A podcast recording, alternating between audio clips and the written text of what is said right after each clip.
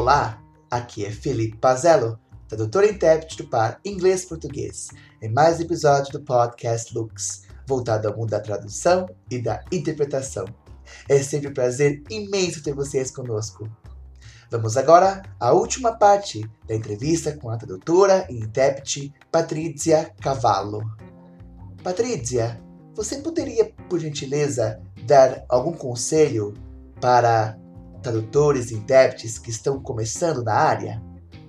Os conselhos que eu daria para quem está começando na área da tradução e interpretação são essencialmente dois.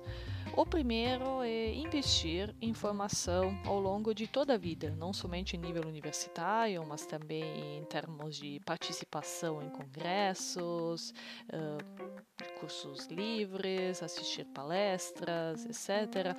Pois ter formação, que claro, não é sinônimo de ter competência, às vezes né? Nem todas as pessoas que, que, que têm informação são competentes, infelizmente, naquilo que fazem, mas faz sim, na maioria dos casos, faz muita diferença. Tanto pelo aumento da qualidade do nosso trabalho, pois temos a capacidade de refletir mais sobre aquilo que estamos fazendo, temos consciência do nosso papel na sociedade, naquele âmbito profissional, saber como contornar certos problemas, obstáculos e, e às vezes, como foi o meu caso, isso nos dá um diferencial eh, em algumas situações de trabalho, mas claro que não devemos buscar formação pela questão do aumento da remuneração, pois quando atuamos como freelancers não é bem assim. Eu vivi isso na minha pele, não é que é por ter dois mestrados e um doutorado que os clientes começaram a, a me pagar mais, não. Mas fez a diferença em em várias situações e por todas as coisas que eu, que eu, que eu, que eu falei antes.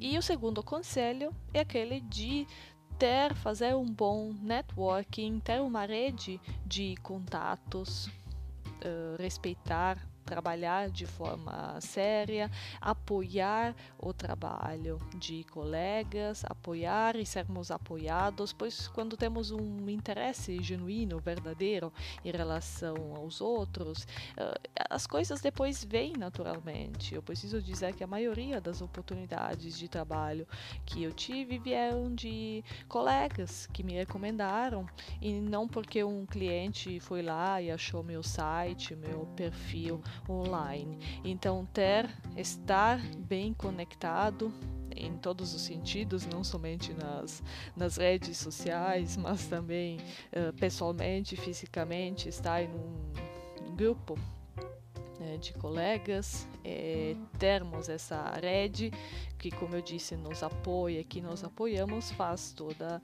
a diferença. Então, esses seriam os dois conselhos que, que daria. Perfeito, Patrícia. A questão do networking é muito importante para todas as profissões, com certeza, e ainda mais no nosso caso como tradutores e intérpretes, na é verdade. É, muitas vezes nós conseguimos clientes por meio de redes sociais, por meio de conteúdo que nós compartilhamos em redes como LinkedIn e outras, mas a questão de um networking é, bem feito, um networking honesto, com certeza isso faz a diferença. Eu também consegui muitos, uh, muitos eventos por meio de indicação de colegas que também se tornaram amigos e amigas. E foi muito bom ter você aqui no meu podcast, Patrícia. Muito obrigado e nos vemos numa próxima. Até!